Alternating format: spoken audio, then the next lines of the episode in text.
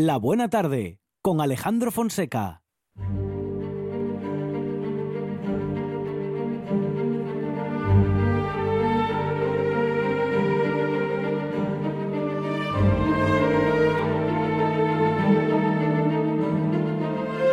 Carlos María de Luis, ¿qué tal? Buenas tardes. Hola, buenas tardes. Bueno, ah, estamos hoy con la última parte de la historia, Carlos María. Eh, sí, efectivamente, a ver si realmente ya no, no queda demasiado de toda esta leyenda que sacamos a relucir de- del díptico del obispo Gonzalo, que fue obispo de Oviedo entre 1162 y 1175, y que curiosamente la leyenda se recoge, la leyenda áurea la recoge eh, Santiago de la Vorágine casi 100 años después, en 1264, que es cuando escribe el libro.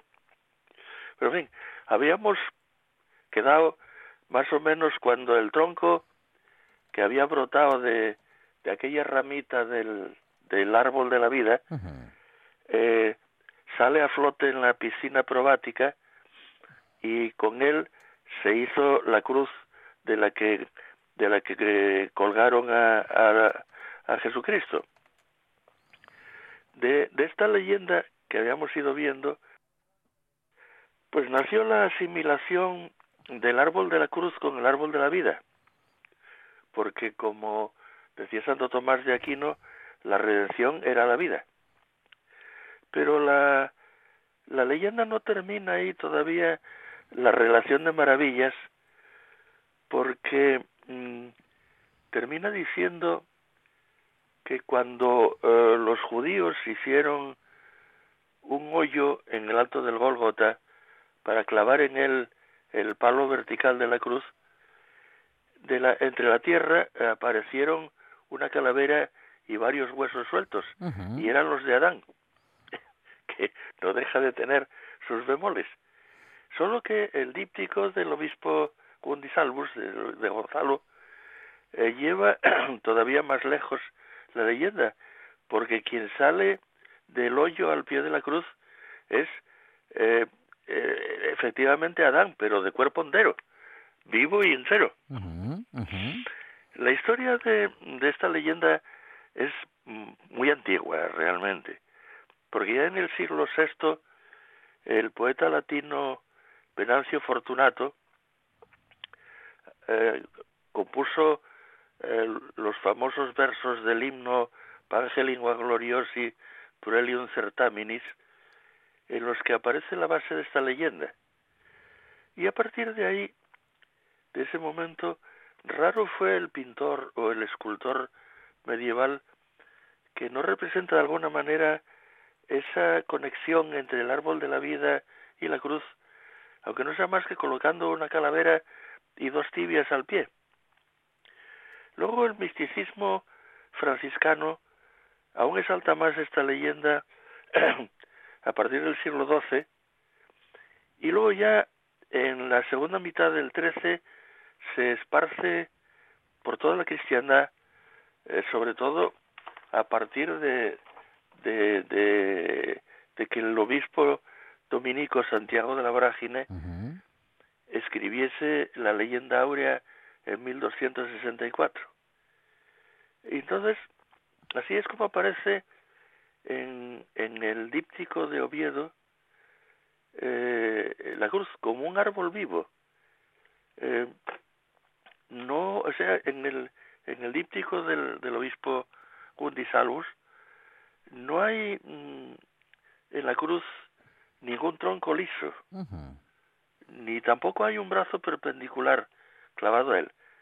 Realmente el grabado de, de chapa de la plata, que se puede ver afortunadamente ahora con todo detalle, porque en el museo de la iglesia colocaron un espejo por la parte de atrás, con lo cual podemos ver las dos caras a la vez del díptico, pues se ve perfectamente que Cristo está colgado de un árbol vivo, cuyos brotes y ramas son perfectamente visibles, aunque solo sean muñones de ramas.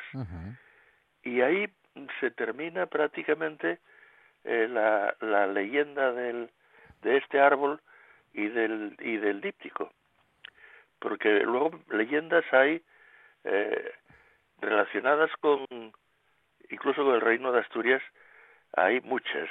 Incluso hay una que yo localicé pues hace, bueno, como unos 30 años por lo menos, por la zona de donde nació la Castilla, la zona de los valles de Mena, de Lorsa, de Tobalina, entre, entre Cantabria, el País Vasco y el norte de, de Castilla,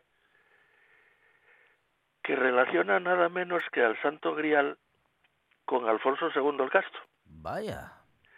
Pero eso, no sé, quizás sea un poco largo para seguir hoy con ello y, será mejor que lo dejemos para la próxima semana. Pues adelanto para la próxima semana, nueva historia de Carlos María de Luis. Exacto. En la, base del Santo Grial, nada menos. En la que nos adentraremos la próxima semana, el Santo Grial y su relación. Y Alfonso el Castro, sí. Sí, señor. Eh, Carlos María, gracias. Un abrazo. a vosotros. Hasta luego. Ahora en RPA puedes rebobinar cuando quieras. Rebobinar cuando quieras. Accede a www.rtpa.es y disfruta del servicio a la carta de RPA. Toda nuestra programación donde quieras y cuando quieras. Buenos días Asturias, comenzamos jornada de martes. RPA, la radio autonómica. La radio autonómica. ¿Quieres conocer Asturias huyendo de los tópicos? ¿Quieres viajar en el tiempo y vivir las grandes aventuras de la historia?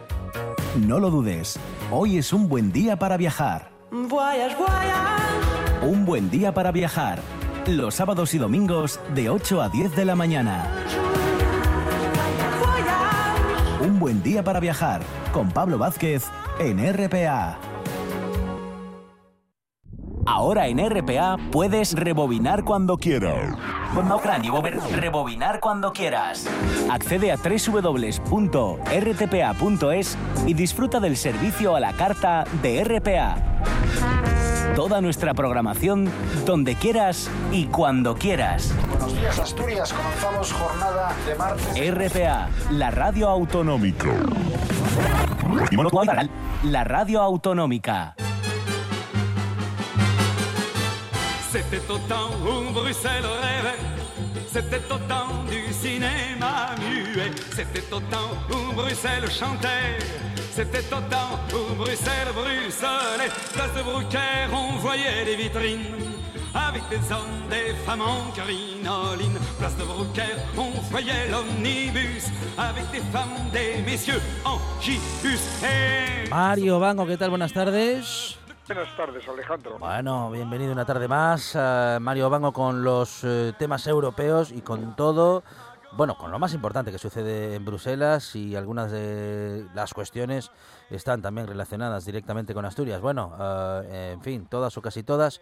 En todo caso, hoy hablamos, Mario, de un nuevo Consejo de Primeros Ministros virtual como se viene haciendo desde hace algún tiempo y bueno, se retoma esta modalidad.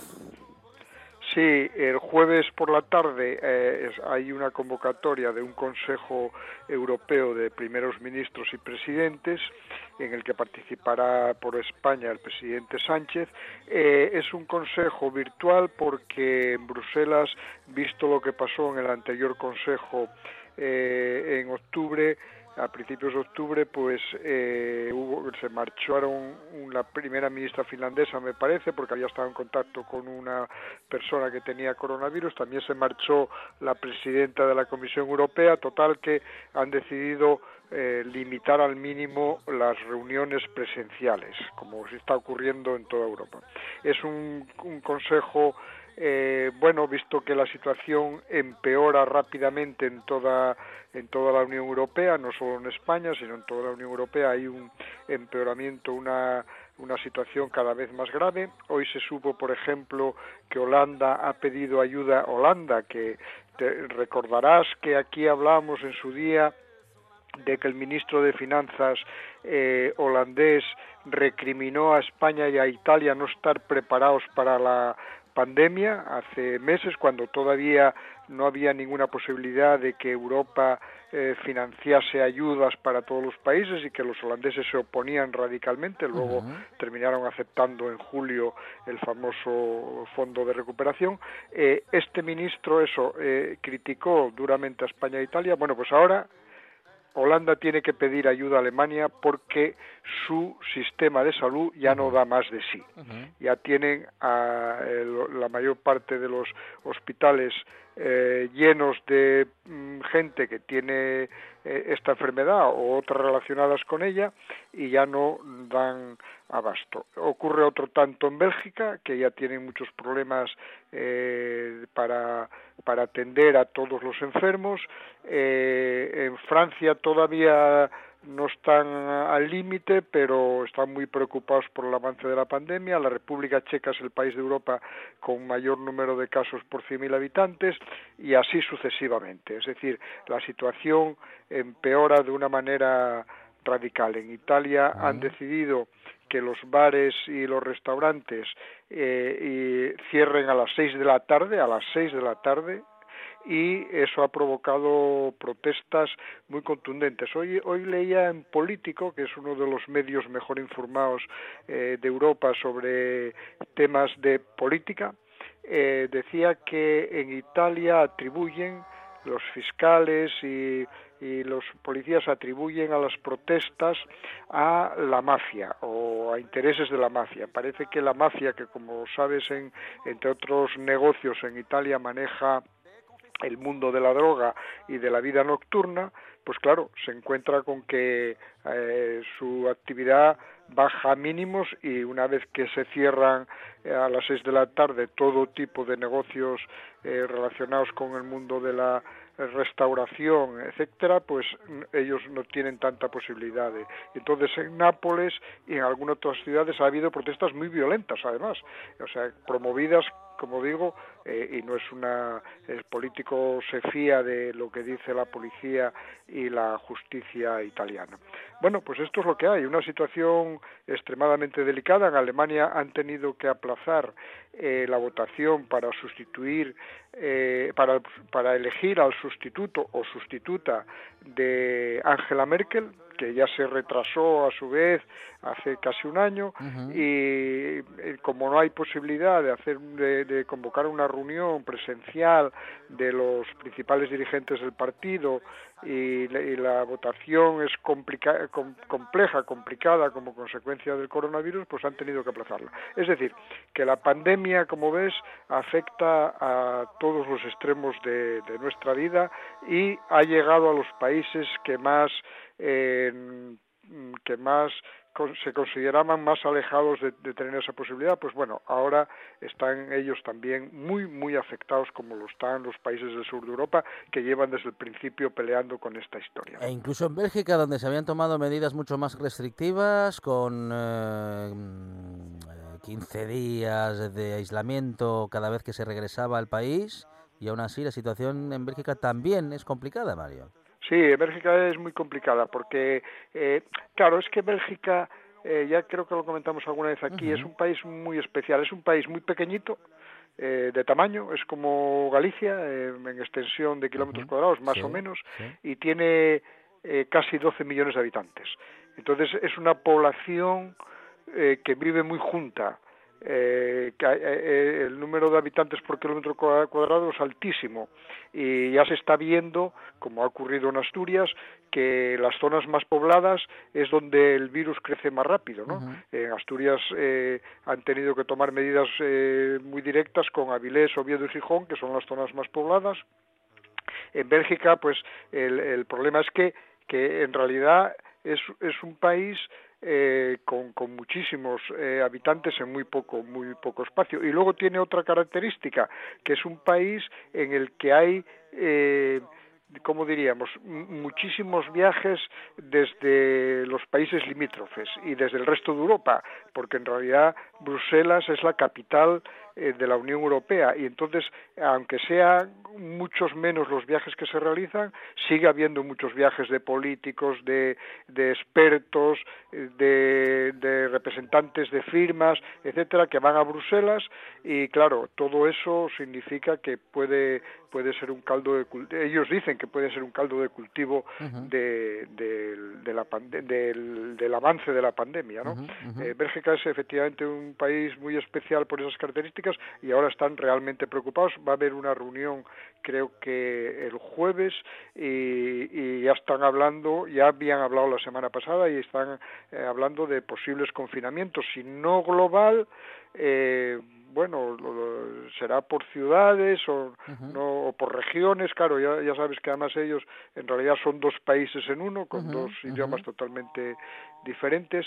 Eh, no sé eh, al final qué harán, pero parece que van a tomar medidas más drásticas. Eh, y ah, hablamos también, si te parece unos minutos, Mario, de esa reunión de presidentes autonómicos que por primera vez tienen a Ursula von der Leyen incluida en el encuentro. Pues sí, eh, esta fue una reunión el lunes, ya la había anunciado el presidente Sánchez hace unas semanas, iba a ser una reunión presencial en Madrid, en la que iban a estar, pues se suponía que todos los presidentes autonómicos, y lo que quería el presidente Sánchez era compartir, eh, digamos que, eh, las grandes propuestas del fondo del que se llama Próxima Generación Unión Europea, el Fondo de Recuperación del que tanto hablamos, que a España, como sabes, le corresponden 140.000 millones de euros, eh, de los cuales 72.000 son a fondo perdido. Entonces, la intención del presidente español era que, pues bueno, que todos los presidentes autonómicos se vieran implicados en la en, pues en las propuestas, en las fórmulas, en la manera de gestionar este monumental fondo que, que llegará, no creo que antes de, como ya hablamos algunas veces aquí, no creo que llegue antes del verano de 2021. Pues bien, ahí la presidenta de la Comisión Europea, que aceptó eh, el reto de, de, hablar con todos, vamos, de reunirse con todos los presidentes, vía telemática, claro, que cada uno en su sitio, eh, bueno, les propuso eh, o les vino a decir que, que esta es una gran oportunidad pero que la responsabilidad es de ellos, es de los países. Eh, eh, ella, claro, habla siempre de países y luego ya que el país con sus regiones decida o con sus comunidades, como es el caso de España, pues decida eh, libremente cómo reparte ese dinero. Parece que parece que en España, por lo que dio a entender el gobierno, serán más o menos la mitad del dinero lo, gestionarán directamente las comunidades, pero eso es una decisión del gobierno español que no le compete a la Unión Europea. La Unión Europea da el, global para España y luego que los españoles se arreglen entre ellos. Hoy, por cierto, esta mañana, eh, la Comisión anunció que empieza a dar dinero de un programa que también hemos hablado aquí algunas veces, que se llama el SURE, que es un programa eh, para el para enfrentarse a la situación eh, derivada de los ERTES, es decir, eh, ayudar a los países a financiar esos ERTES tan famosos eh, que desde marzo hasta ahora vienen aplicándose para aquellos sectores que no pueden hacer frente a la situación. Y ahora volvemos al, al principio con con el mundo de la restauración, que está otra vez en una situación límite y que va a necesitar estos sectores. Pues bien, a España, del famoso SURE, que son 100.000 millones de, 100 mil millones de euros, a España le corresponden 21.000. Y hoy eh, la Comisión ya, digamos, que firmó esta mañana el cheque con los primeros 6.000 millones para España. Son eh, los tres países a los que van a llegar el dinero mañana, o en fin, eh, eh, inmediatamente son Italia, España y Polonia, y el resto, hasta 17 de los 27, 17 que van a recibir dinero porque lo han pedido expresamente de este programa que, como digo, es solo para, para los ERTES o, fórmulas similares de, de paro temporal. este programa, como digo, eh, va a ir aplicándose sucesivamente eh, en el resto de, Europa. Es un programa de préstamos, es decir, que España tiene que devolver ese dinero. Eh, no, no son unas condiciones extremadamente duras, al, contrario, son muy, muy favorables, pero es un dinero que hay que devolver. no es a fondo perdido. Mario Bango, desde Bruselas para el mundo, hoy en Asturias y con un pronto regreso a Bruselas, desde donde nos seguirá informando de los asuntos europeos. Mario, gracias, un abrazo. Un abrazo para todos, muchas gracias. Una de vinilos al ajillo, dos de micros al cabrales, tres de cables afogados. Oído cocina. Carlos Novoa se cuela en las mejores cocinas del país Astur. De lunes a viernes, a las 11 de la noche, Oído Cocina con Carlos Novoa.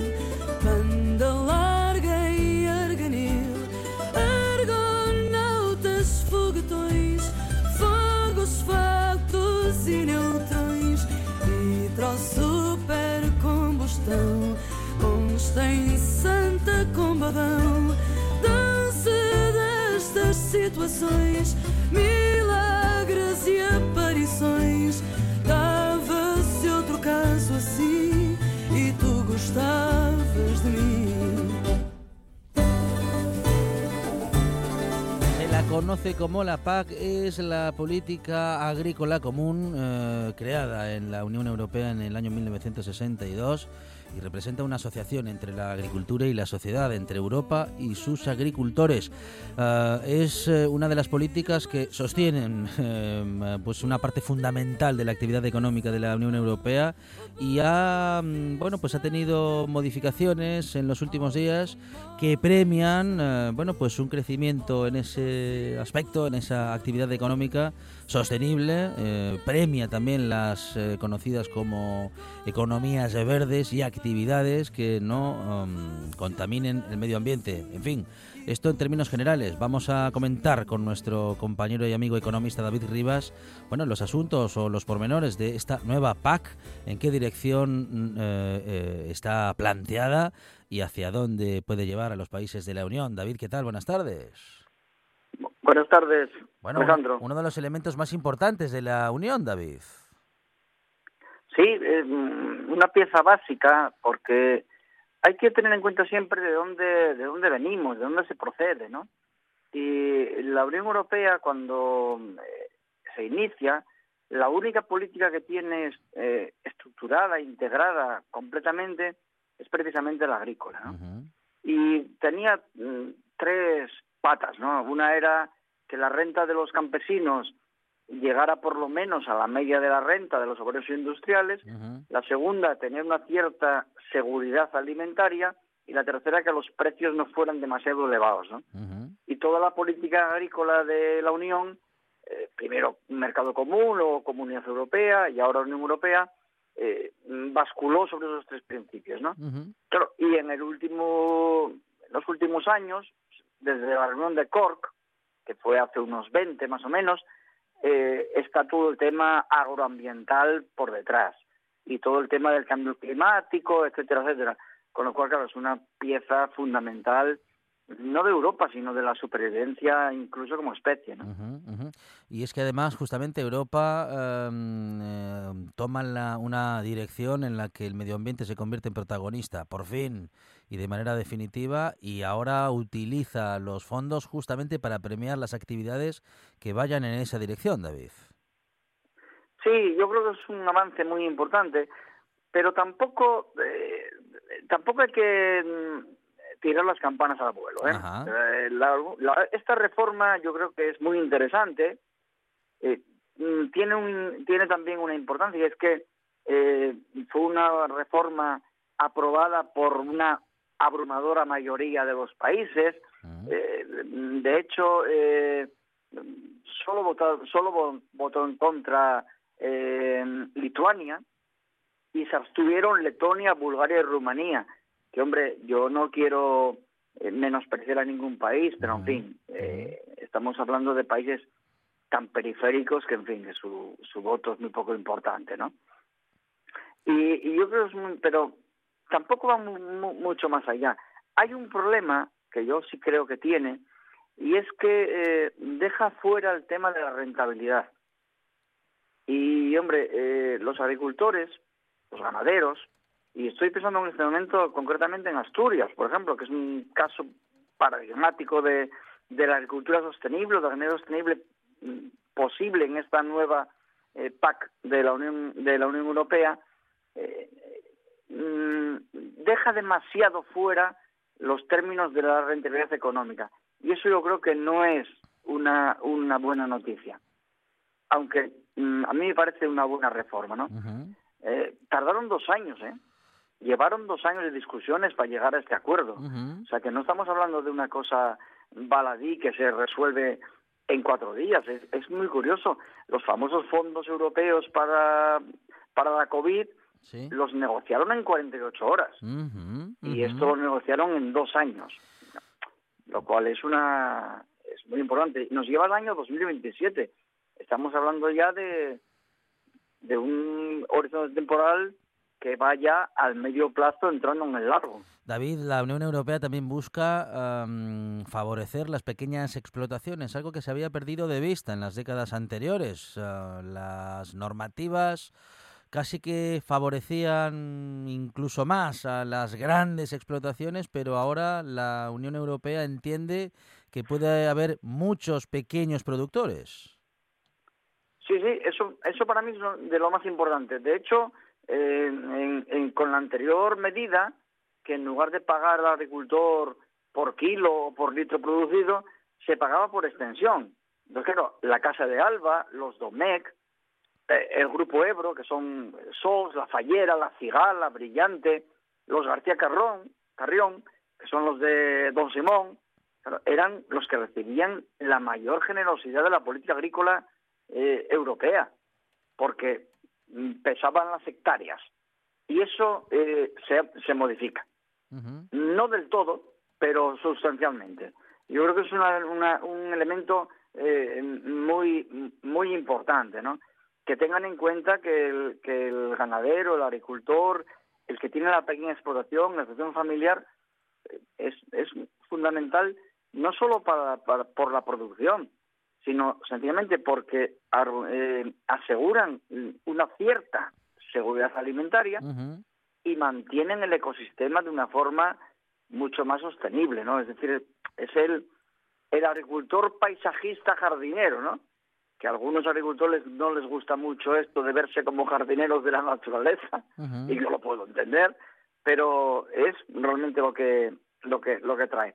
Yo creo que esta esta mm, esta revolución bueno, revolución, entre comillas, de la agricultura europea para ser más verde es muy importante. Estamos hablando de 400.000 millones de euros. No estamos hablando de, un, de un montonín de duros, ¿eh?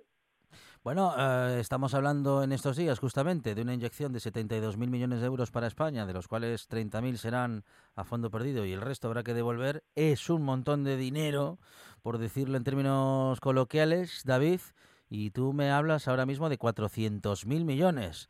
Uh, en fin. 390 y algo. Sí, sí, sí.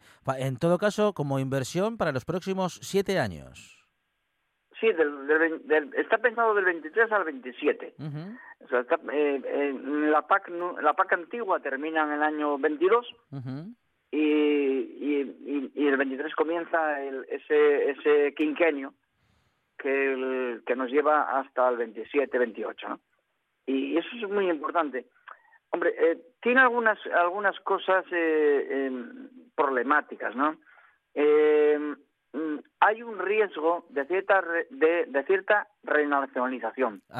Y en eso Artime, el secretario de, de Asaja, de aquí de Asturias, tenía razón cuando el otro día hacía una crítica de que hay una renacionalización porque obliga a los estados pero no obliga a los productores las nuevas normas.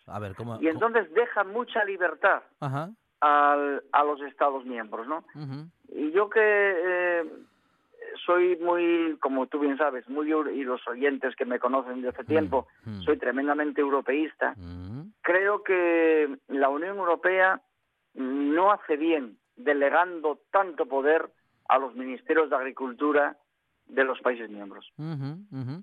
Ah, en experiencias anteriores no ha ido muy bien eso de que los países distribuyeran los dineros que venían de Europa, David. No, y en España concretamente hay un problema histórico Mm, y es que eh, España es un país que o un estado que siempre ha desatendido a sus territorios atlánticos. O sea, eh, los, eh, por decirlo de una manera, ¿no? los gallegos, los asturianos y los del norte de León somos lo- los parias de la política agrícola comunitaria en España. Aquí todo se sacrificó en favor de- del vino, del aceite y de, la remolacha y se sacrificó todo el sector lácteo.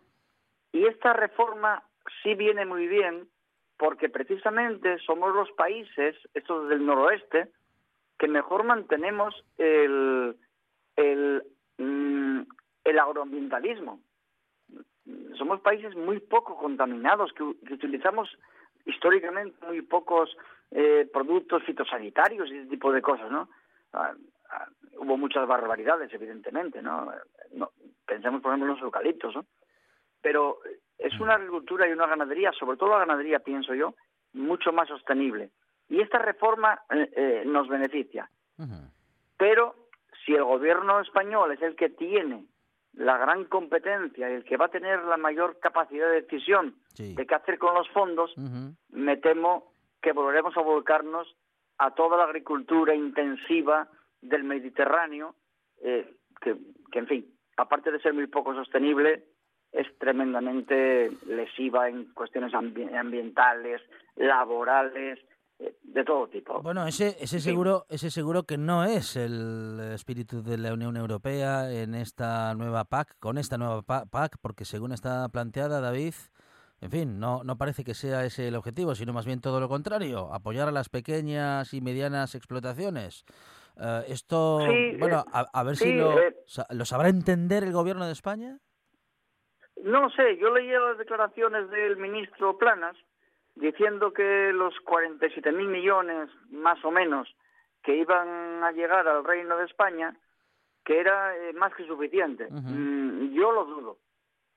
Yo dudo mucho y además en esta pandemia, con esta pandemia, con un horizonte que tenemos muy incierto en el año 21 y, y a ver si no vamos más allá todavía, ¿no? Eh, creo que Planas es un, un tipo muy optimista. Pero en fin, eh, más datos que yo seguramente tiene, ¿no? Yo soy un pobre profesor jubilado de una universidad pública y entonces pues poco poco sé más de lo que pone en la prensa y lo que leo en algunos estudios, ¿no? Pero a mí me llama la atención que la actual ministra eh, la, eh, alemana de Agricultura, que es quien llevó las quien llevó las gestiones porque le correspondía la presidencia semestral a Alemania, que es esta Julia Klockner, estaba muy eh, entusiasmada en el tema de la agricultura y ganadería sostenible de los países atlánticos.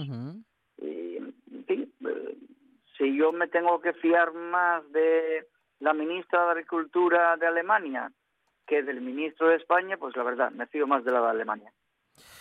Es David Rivas, eh, economista y amigo de esta buena tarde y siempre está dispuesto a comentar los asuntos europeos. Él, que es tan europeísta y tan economista. David, gracias. Un abrazo. Un abrazo, Alejandro. La radio es información, noticias, actualidad. La radio es entretenimiento, es música. La radio es palabra. Pero sobre todo, la radio eres tú. RPA. Si nos escuchas, te escuchas.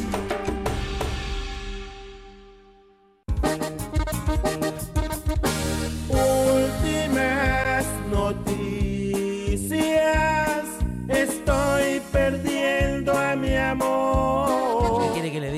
Esta sintonía muy de noticias no la veo.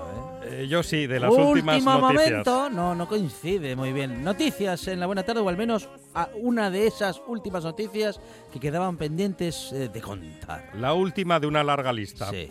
Es furor en TikTok ¿Sí? por no hacer nada en cámara. Un vietnamita llamado An Tran Tan. Tan Tran, Tran, Tran, Tran, Tran. Tran, Tran, Tran. Es usuario de TikTok y triunfa en la plataforma con un contenido muy especial. Haciendo nada. No hacer nada frente a la cámara. Sí. ¿Y ya está? Y ya está. Y con eso... Y con eso tiene para tira- hacerse tira famoso millas. y para que usted lo cuente, fíjese que estamos en la otra, en la otra, en la- Sí, en- él- del otro lado del mundo. Él sale mirando a la cámara ¿Sí? con música vietnamita de fondo para que se note que es vietnamita, Sí. aunque por la cara podríamos decir que, pone- que- que puede ser vietnamita o de Laos o el- de Camboya o chino. o, o de Bolivia, pero el cartel pone ¿De Bolivia? el cartel pone mm, música vietnamita.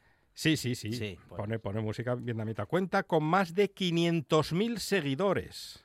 Ajá. Y más de 7 millones que le dan a me gusta. Ay, ay, me gusta. Artran, tran, tran, tran, tran, tran, tran, tran, tran, tran, tran. El último vídeo de Artran, tran, tran, tran, tran, tran, tran, muestra al muchacho en una hamaca mirando la pantalla de su teléfono, eso sí, con mirada interesante, como la que pone Carlos Herrera cuando está de vacaciones. Ah. Tanto como para que millones de personas le vean haciendo nada Tran, tran, tran, tran, tran, tran, tran, tran, tran, tran. y le pongan me gusta a Tran, tran, tran, tran, tran, tran, tran, tran, tran, tran.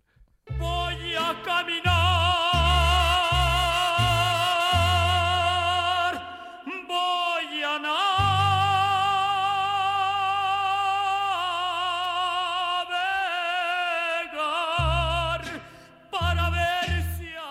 para ver si así nos enteramos de qué pasa en las redes sociales, Monchi. A navegar, uh, las redes sociales Ay, están, qué mar. están que arde. Mar inabarcable. Tuiteras y tuiteros que en el mundo son.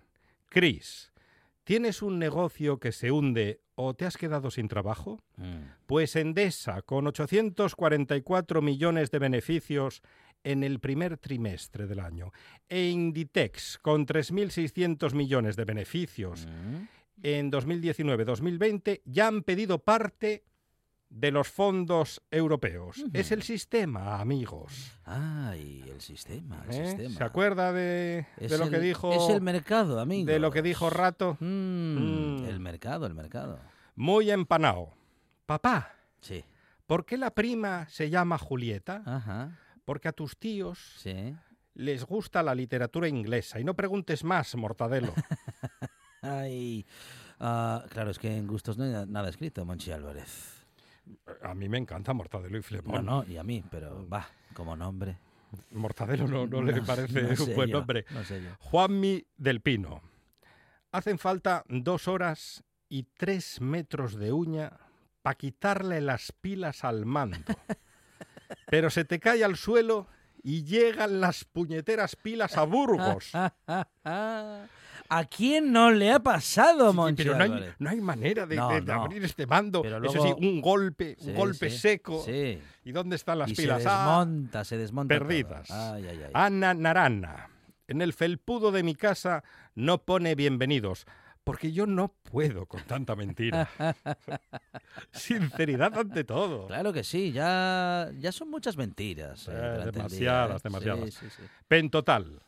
Pero tú, ¿qué entiendes por una boda sencilla? ¡Shh! ¡Calla! Que empiezan los trapecistas rusos. Sencilla, pero muy divertida. O muy divertida, pero de sencilla nada. Monchi Álvarez, gracias. De nada. Estás escuchando RPA, la radio autonómica.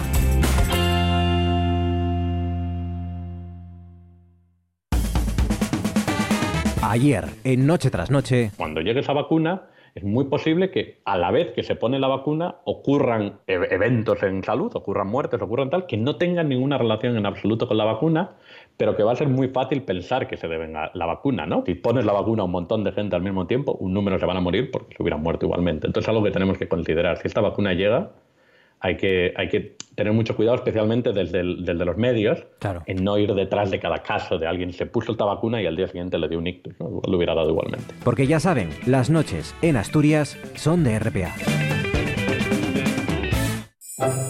Nueve de cada diez abuelitas asturianas recomiendan escuchar La Buena Tarde en RPA. La décima está escuchando la huerta y el maizón del sonieto jugando a la Play.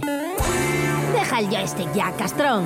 Escuche La Buena Tarde en RPA.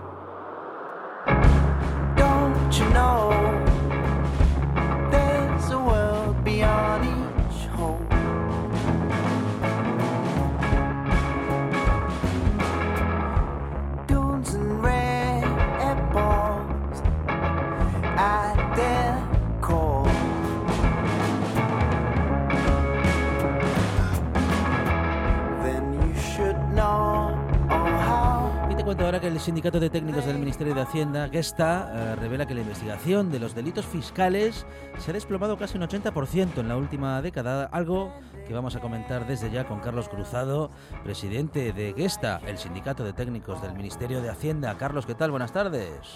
Hola, buenas tardes. El 80% es una caída mm, importantísima, ¿no? Eh, una caída que se ha producido en los últimos 10 años, pero que nos ha dejado con, en fin, con la investigación en mínimos, Carlos. Pues es considerable, desde luego, esa caída en lo que se refiere a, los, a las denuncias por delitos fiscales que la agencia tributaria remite a la Fiscalía desde las más de mil, 1014 concretamente en 2011, han ido disminuyendo progresivamente año tras año y el último dato, que es el correspondiente al año 2018, el último dato público nos revela que fueron 177 las denuncias eh, a la Fiscalía. Y todo esto en unos años en los que, sin embargo, bueno, pues estamos asistiendo a, a todas estas informaciones en relación con escándalos financieros y escándalos que, que, detrás de los que bueno pues hay una, una ingente cantidad de o posibles delitos fiscales no como los papeles de Panamá la investigación sobre, sobre el fútbol, bueno, tantos y tantos casos que sin embargo no se corresponden con el trabajo que se está haciendo en la agencia tributaria en relación con, con los delitos fiscales. ¿Y quién es exactamente quien no investiga? ¿El eh, Poder Judicial? Eh, ¿La propia estructura del Ministerio de Hacienda? ¿A quién corresponde esa investigación y dónde se detiene en todo caso?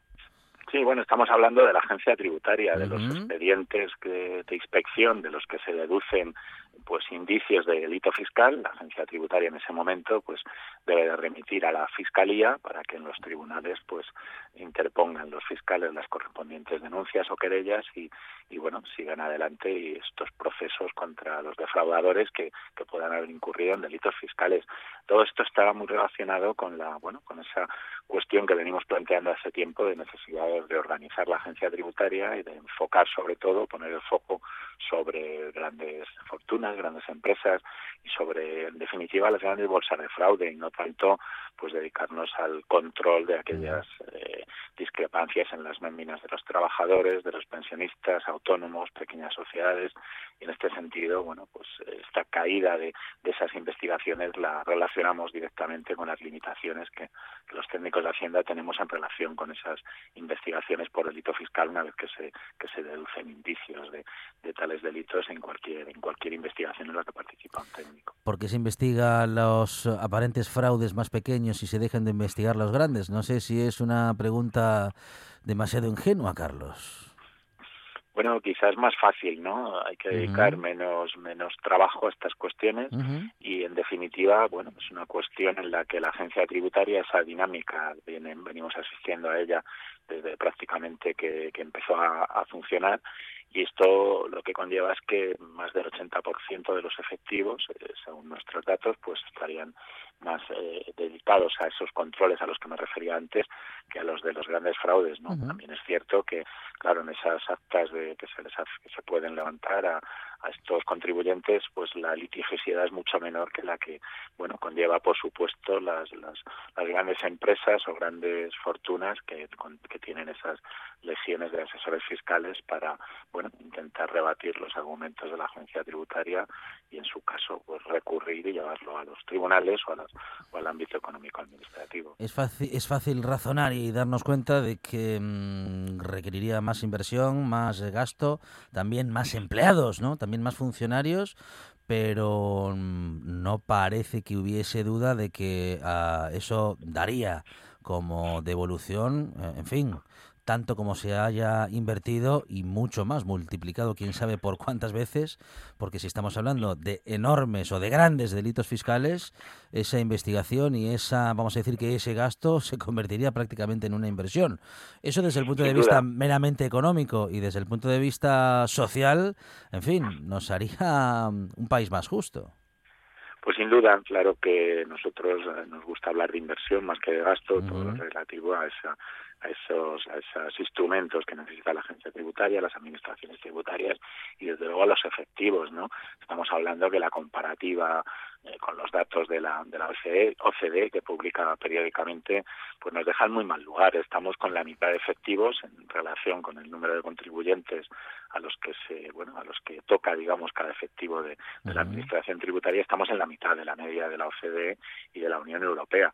Pero es que además, bueno, como decía antes, esas limitaciones que eh, concretamente los técnicos a los que represento tenemos muchas veces y, por ello decimos que tenemos las manos atadas a veces en este gran fraude, pues son los que conllevan esta, esta situación.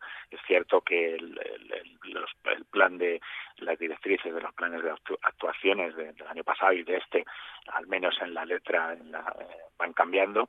Se va, se va hablando de esa intención de desviar, desde luego, recursos y de mover la lupa hacia las grandes bolsas de fraude, pero para eso es necesario acometer estas reformas estructurales a las que nos referimos, eh, desde luego contando con más medios y dedicando más medios a labores, a las labores de inspección y sobre todo de estos contribuyentes. ¿no?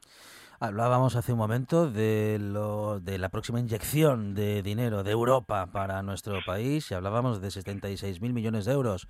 Eh, ¿A cuánto asciende en este momento el eh, bueno lo que se considera fraude no investigado en nuestro país, el fraude fiscal? Bueno, los distintos informes que sobre economía sumergida y fraude se van publicando coinciden en esa horquilla de, de entre de una cantidad equivalente entre el 20 y el 25% del PIB que sería la que no se declara y sobre la que bueno pues no se pagan los correspondientes impuestos cotizaciones sociales. Nosotros tomando los datos del último informe del, del FMI de, de, hace un par de años de enero de 2018 lo que nos decía o lo que o lo que nos arrojaba es que España está pues desgraciadamente en un, en un diferencial importante con la con la media de la Unión Europea en un puesto digamos que, que no no que no el correspondiente a la, a la, potencia que supone España en Europa y desde luego si comparamos con los países de nuestro entorno pues vemos que bueno ese 22 ese más del 22 si vemos el, la evolución de los últimos años es un 24 algo más de un 24 de economía sumergida pues estaría triplicando los datos de Alemania duplicando los de Francia y en este sentido bueno pues ese diferencial también de que se suele hablar hablar de recaudación como consecuencia de la menor presión fiscal española con respecto a la media, pues estaríamos hablando de que la mitad de esa, de esa recaudación que no estamos obteniendo, que son casi 40.000 millones, corresponden a ese diferencial con Europa. En definitiva, se puede hablar de cerca de 90.000 millones, es una estimación de, de las cuotas de impuestos y, y seguridad social que se podrían estar dejando de recaudar y desde luego con un plan ambicioso podríamos recaudar casi la mitad y ponernos en ese, ese en ese nivel de economía sumergida y fraude de los países de nuestro entorno. ¿Qué ha pedido el sindicato de técnicos del Ministerio de Hacienda al gobierno, Carlos? Bueno, nosotros venimos planteando una batería de medidas que consideramos importantes en relación con la lucha contra el fraude eh, hicimos nuestras alegaciones al proyecto de ley de anteproyecto de ley antifraude que se acaba de aprobar en el gobierno y que creemos que hay medidas que hay que incluir ahí, ¿no? Pero eh, sobre todo creemos que hay tres medidas que estamos planteando ahora estos días para incluir en la ley de presupuestos que son necesarias para para esa reorganización y para esa y para lograr ese esa bueno tener esa foto sobre sobre fija sobre el fraude, la economía sumergida desglosada por por sectores, por territorios, por impuestos y en definitiva estamos planteando planteando tres medidas. Una evaluación de la economía sumergida del fraude por parte del Instituto de Estudios Fiscales, que depende del Ministerio de Hacienda, ya que no hay un estudio oficial al respecto. Hay estudios de universidades, de organizaciones como la nuestra o algunas internacionales, pero no del Ministerio. Por otro lado, estamos pidiendo desde luego una planificación de aumento de recursos para bueno irnos acercando a esa, media europea y en este sentido entendemos que en un plazo de en un horizonte de seis años habría que, contar con, con entre 15 y 17 mil empleados más y por último estamos pidiendo pues acabar con esas limitaciones que tenemos los técnicos en bueno en nuestro trabajo en la agencia tributaria y que suponen bueno pues una pérdida de eficiencia importante y en este sentido creemos que es necesario eh, pues ese reconocimiento de las funciones que, que podemos y que de hecho en la práctica a veces realizamos aunque no están reconocidas eh, desde el punto de vista legal para llevar adelante pues todas estas medidas que se incluyen en la ley de medidas antifraude. ¿No hay funcionarios suficientes para las investigaciones, Carlos? Pues no los hay. Evidentemente, si tenemos la mitad de recursos eh, efectivos que la, que la media de la Unión Europea, pues es lógico que tengamos el doble de, de, en esas cifras de economía sumergida y de fraude fiscal, ¿no? Es cierto que en cuanto a inversión en equipos informáticos, en sistemas informáticos, la agencia tributaria, pues podemos decir que es puntera, pero también es cierto que todos esos datos que se cruzan, que se manejan, que, de que dispone la agencia tributaria, tributaria hay que tratarlos y para tratarlos es necesario pues personas, funcionarios, empleados públicos que, que lleven adelante esto y desde luego en las labores de inspección y sobre todo de control de grandes fortunas y, grandes contribuyentes es necesario dotarla de, mayores medios de, de manera que haya pues más equipos en esa en esa tarea. Hay más falta de educación tributaria que de investigación o vamos a partes iguales, porque hacen muchas veces, ¿no? Nos hacen sentir culpables a los ciudadanos de a pie del fraude que se produce en nuestro país. Efectivamente, esa es otra cuestión fundamental sobre la que también venimos planteando propuestas en el sentido de que, bueno, debe hacerse una mayor pedagogía en cualquier análisis sobre sobre conciencia fiscal, pues España no no queda tampoco muy no sale muy bien parada, ¿no? Con respecto a otros países que, bueno, digamos que los propios ciudadanos afean mucho más las conductas defraudatorias que quizá en España, ¿no? Donde a veces, pues pues bueno, no se valoran quizá en su en su justo grado, ¿no? Lo que suponen y en este sentido es necesario hacer pedagogía, pero para esto las élites políticas y económicas, empresariales, sin duda, tienen que dar ejemplo, ¿no? Y, y para ello no solo bastan las campañas eh, que todos los años vemos en la, bueno cuando llega la campaña de renta sino que como digo es necesario que desde el ámbito político y económico se dé ejemplo y también sería necesaria que esa pedagogía pues llegara a los a los más jóvenes ¿no? y se incluyera pues en los currículum currículos o los proyectos curriculares de los de los bueno de, lo, de la enseñanza secundaria y demás se deberían de incluir pues estas esta asignatura ¿no? que, que desde luego suponen valores democráticos importantes el asumir que la fiscalidad bueno pues es, es la que da el estatus de ciudadanía ¿no? y desde luego sin, sin ese reconocimiento por parte de la sociedad pues también es difícil llevar adelante toda esta tarea. Carlos Cruzado, presidente del Sindicato de Técnicos del Ministerio de Hacienda. Muchísimas gracias y un saludo desde la buena tarde. Un placer, un saludo.